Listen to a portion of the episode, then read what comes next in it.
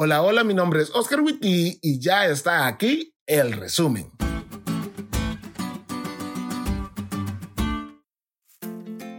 Feliz sábado amigos. Por fin llegó el sábado con sus horas sagradas y que hoy estemos escuchando este podcast es una gran bendición. Significa que hasta aquí la misericordia de Dios nos ha alcanzado.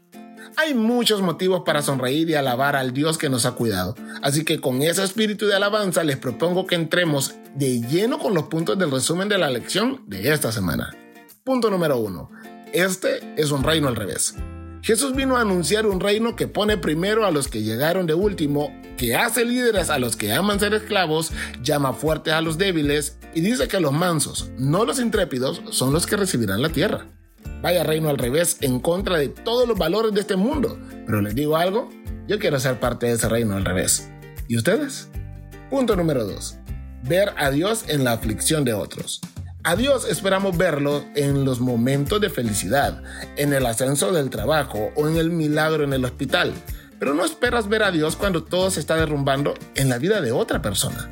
Hace unos meses me tocó conocer a Pedro.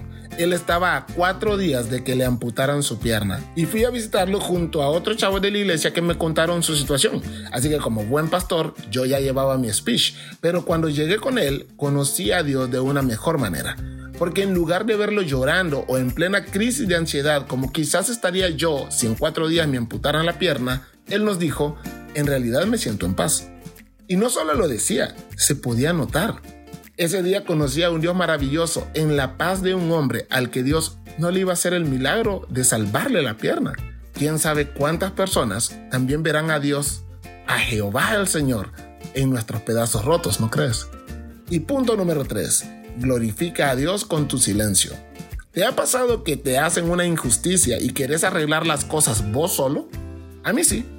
Créeme cuando te digo que este año ha sido de mucho aprendizaje y a pesar de las muchas injusticias que me han hecho, he tenido que voltear al cielo y decirle a Dios, vos te vas a encargar, ¿verdad? Así es, hijo. ¿Vas a hacer algo ahorita o después? Después. ¿Quieres que yo haga algo? Sí. ¿Qué? Lo que me diga, Señor. Estoy hirviendo de enojo que te calles y esperes.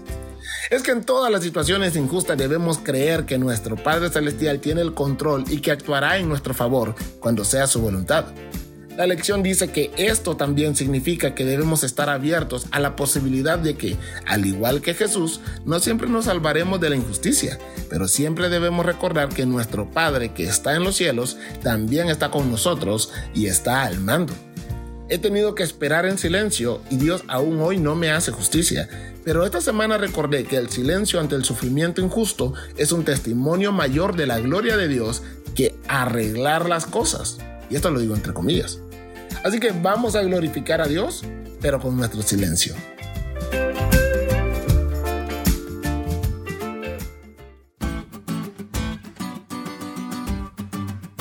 ¿Te diste cuenta de lo cool que estuvo la lección? No te olvides de estudiarla y compartir este podcast con todos tus amigos. Es todo por hoy, pero mañana tendremos otra oportunidad de estudiar juntos.